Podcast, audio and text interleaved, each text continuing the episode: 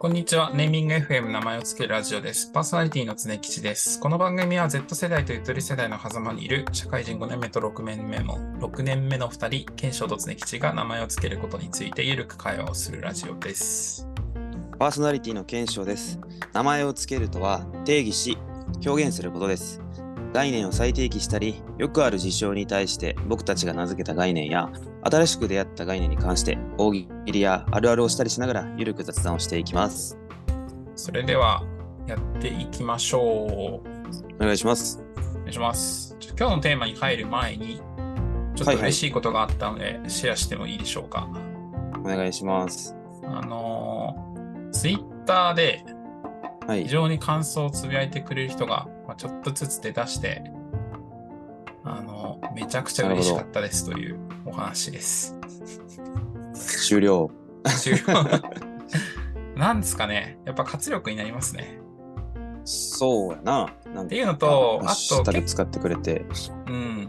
あと結構その面白いコメント残されてる方も、あの、結構いて、うんどこかの回で、そのツイッターのハッシュタグをひたすら拾う回とか、拾う回とか、やりたいなと思いました。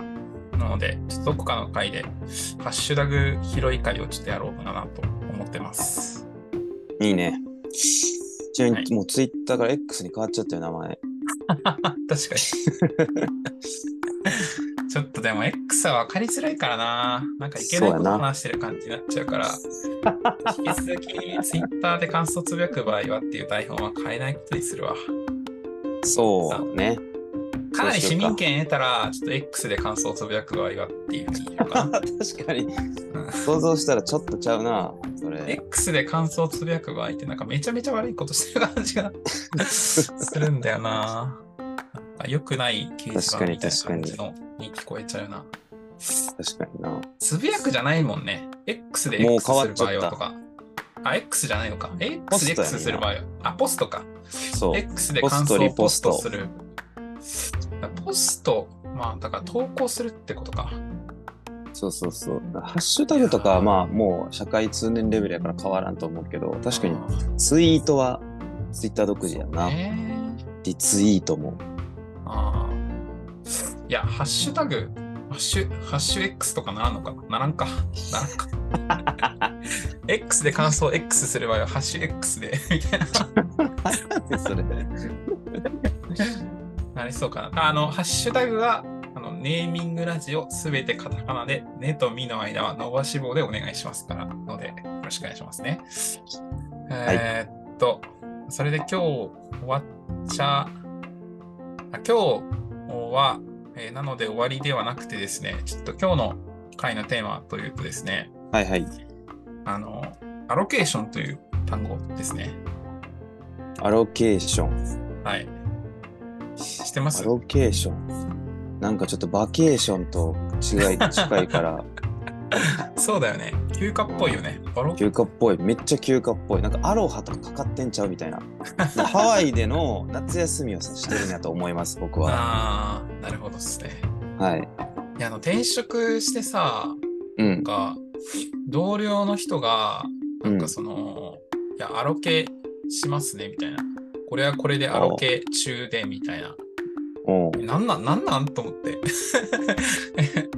アなんか、ロケ継承と同じような感想で、なんか休暇でもそんのかな、な感じで 思っちゃって、なんかどういう意味なのかなって思ったんですけど、あーまあ、アロケーションとか、まあ、うんまあ、その会社によってはそのアロケするとかって言ったりするっぽいんですけど、まあ、割り当てとか配分を意味する、まあ、言葉うん。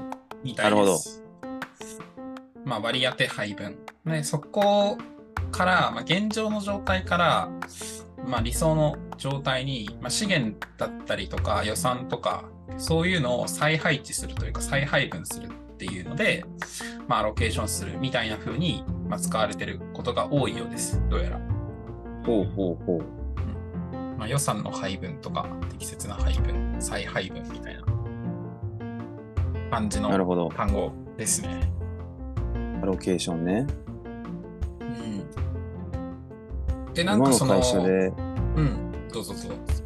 今の会社で使ってる人はおらんから、結構業界とかによるのか、そもそも。初まあめて聞いたな。金融、金融業界とか、あとなんかベンチャーとかなのかな。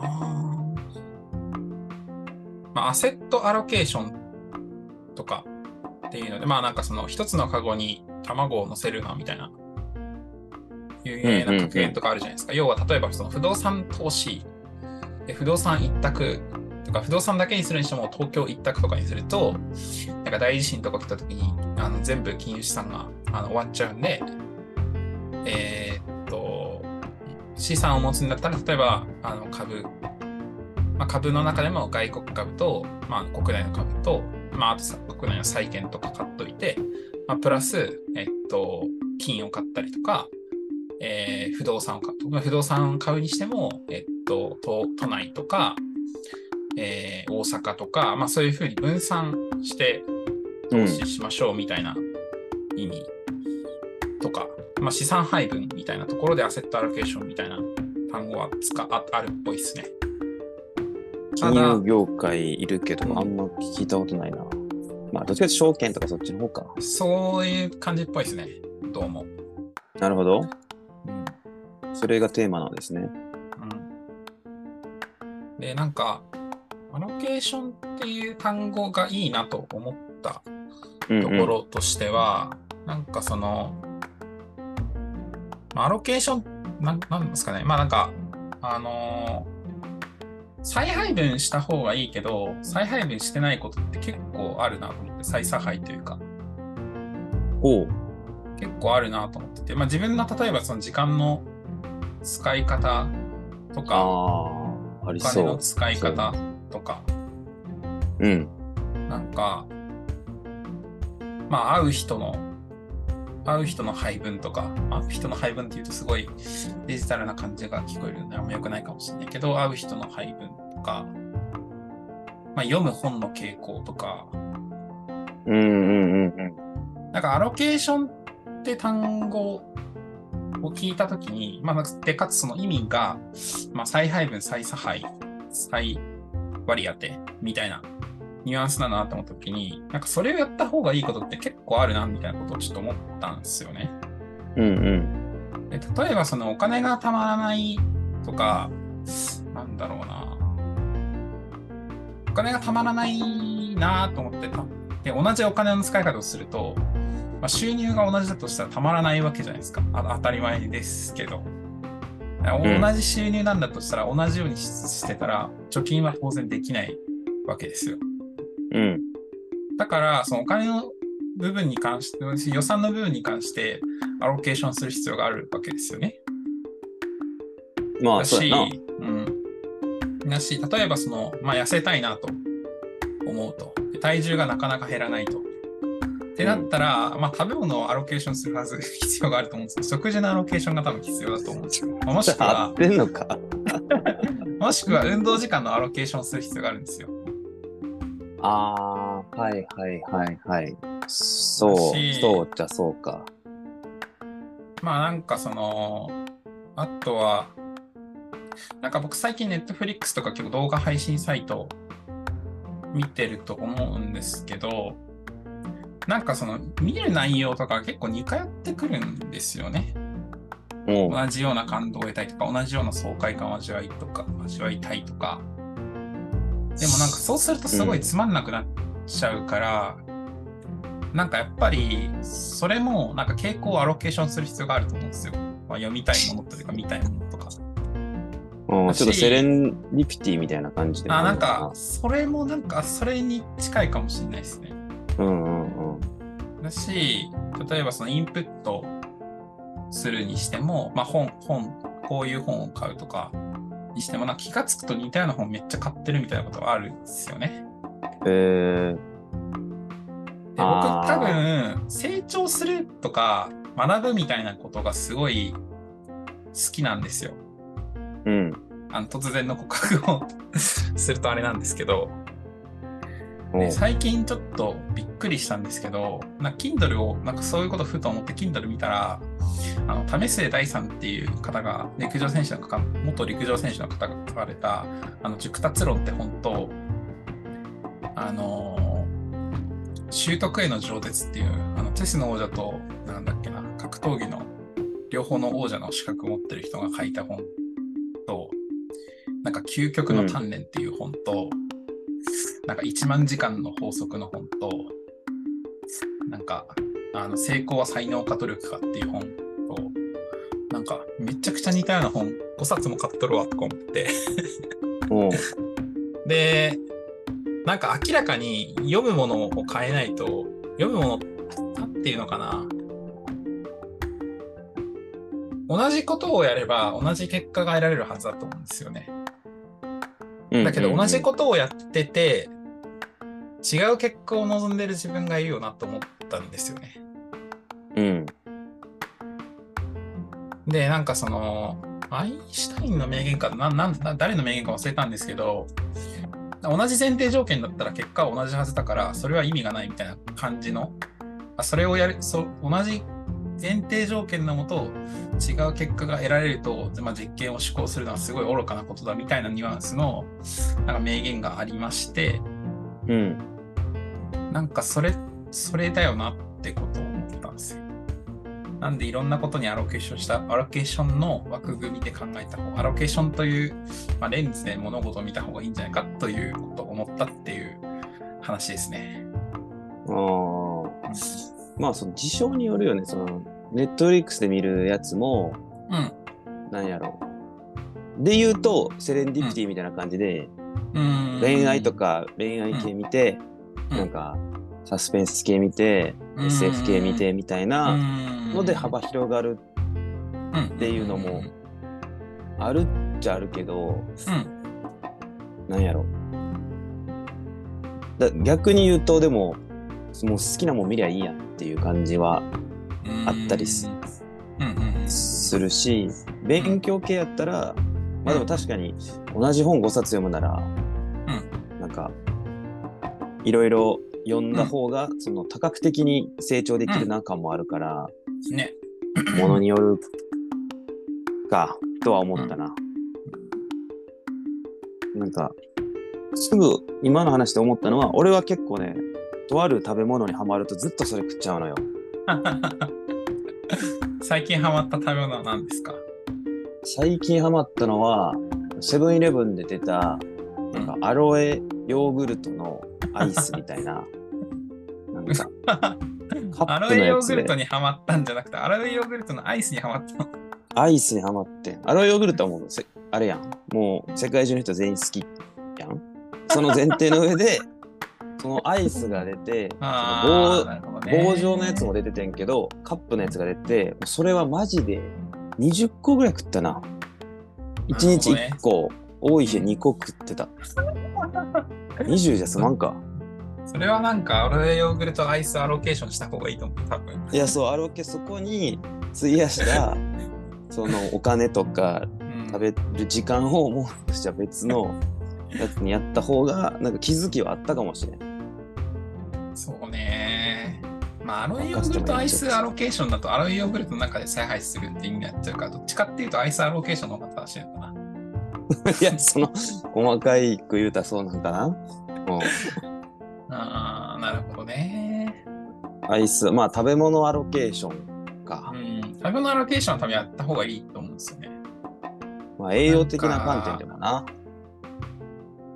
なんだろう、なんか馴染みのラーメン屋に行って同じ味しか食べないとか、あなんかガストとか、なんだろう、バーミヤンとか、なんかなぜか、なぜかスカイラックグループが出たんですけど、えーっあ。って言ってるやん。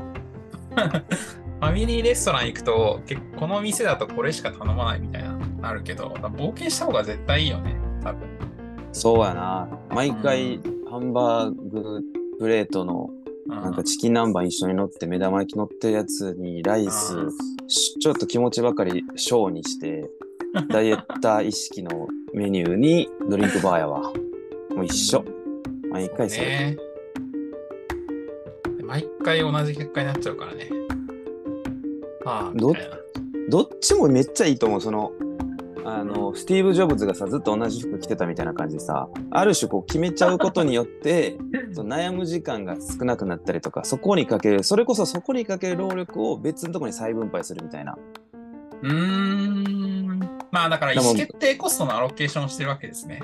つまり。まあそうやなそうそうそうそうそう、そつまこはり、すぐに決めちゃってあらゆるものを、もう、その、規定、まあ、選択肢1個にすることによって、うん意思決定コストをアロケーションしてるわけなんですね。そうそうそうでガストに。なんか作業をしに行きます時間1時間ですっていう時にメニューを選ぶのに10分使っちゃったら残り50分しかないけどメニューを選ぶの確かに。1分で決めれば59分で別の生産性のあることができるって意味ではそのガストにおけるメニューアロケーションは合ってんのかこれ？は その別にサブウーパーしなくてもいい。別のメニューに、っていう観点もあるなとは思った。うーん。まあ、アロケーションが行われない理由って、やっぱ選択コストが高いってことだと思うんですよね。うんうんうんプレイスコストというか。確かにめちゃめちゃそうかも。なんか、あの、なんだっけな、フォフォん？フォーモじゃなくて、えーっと、ロックインだっけな。えっと、なんかその、あまりにも非効率なシステムなのに、なんかずっと入り続けてる、えー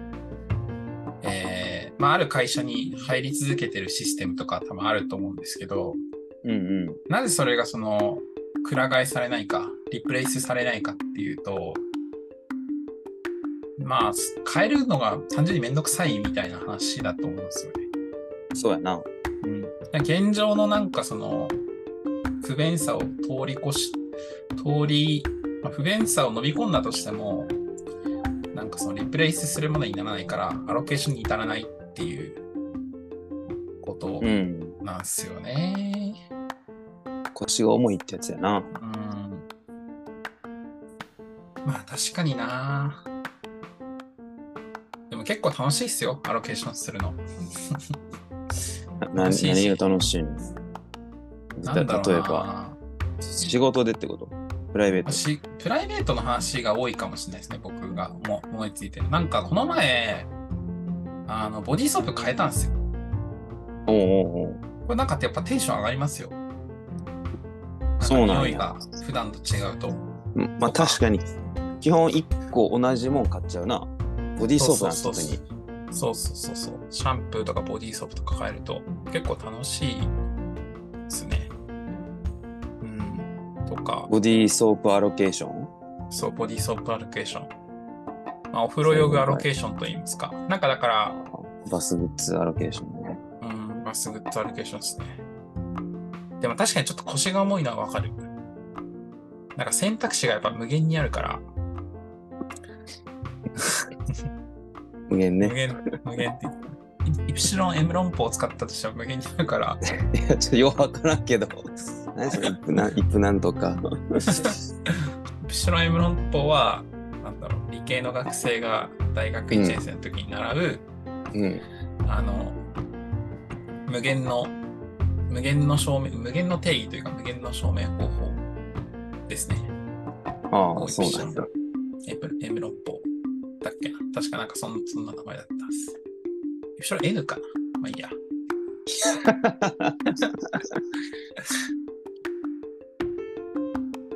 そうっすね。確かに無限の再分配はできへんもんな。無限の3分配はできないですね。理論上。だからそれ、それをだから日常生活で感じちゃってるわけか、無意識に。うん。無意識にプシロン化してんねや。全然違うけど、まあそうっすね。まあなんかその意思決定のリソース、意思決定のリソースが、あの、有限ですと。うん。でも取り得る選択肢は無限なので、あーだからいろんなタイミングで現れる選択肢っていうのはなんか無限に、まあ、出てくると。うん。まあ、よって、なんかその毎回毎回アロケーションというか、要はその意思決定にオプション選択、オプション、意思決定の別の選択肢っていうのを検討し続けてると、もうなんか、すごい疲れちゃうし、すごい時間、まあ、意思決定コストだけじゃなくて、意思決定をするためのまあ、時間みたいなものをすぐ失われちゃうから、まあ、一定のものをなんかその全部選択肢1個にするというのは非常にいいと思います。というか、まあ、みみんな普段そうしてるうん、無意こ識にとだと思うん。ですよね。うんうん。結果的にそうなってるっていうパターンはそうそうそうそう。あるかもな。っていう話だと思っていて、まあなので、まあ、ゆえに、うんと、この分野に関してアロケーションしようかなって考えるのは結構いいと思うんですよね。うん。どこかどこかのタイミングで。で、まあ、大きい話、大きいテーマでいくと、なんかその、えーっと、お金の使い方をどうすべきか、みたいな話は、まあ、めちゃくちゃそう、なんかめちゃくちゃ有用だと思うし、なんか時間の使い方、普段どういう時間の使い方してるかとかも結構大事だと思うと。で、まあ、最近僕やったんですけど、書き出してみるのがやっぱいいっすね。あうん。あ、まあ、そうね。なんか結うん果的に、そのいろいろこう整理した上で、あここには再分配せずに、例えばずっとそれこそ同じ飯頼むとかっていうふうに、こうジャンルごとにというか、うんやろ。やった上でそれなら全然いいかもな、ももはや。うん。ですね。なんかそういうことをすると、なんかいいんじゃないかなと思う、思ったという話なんですけど、まあ、今日はこんな感じでいいですかね。はい。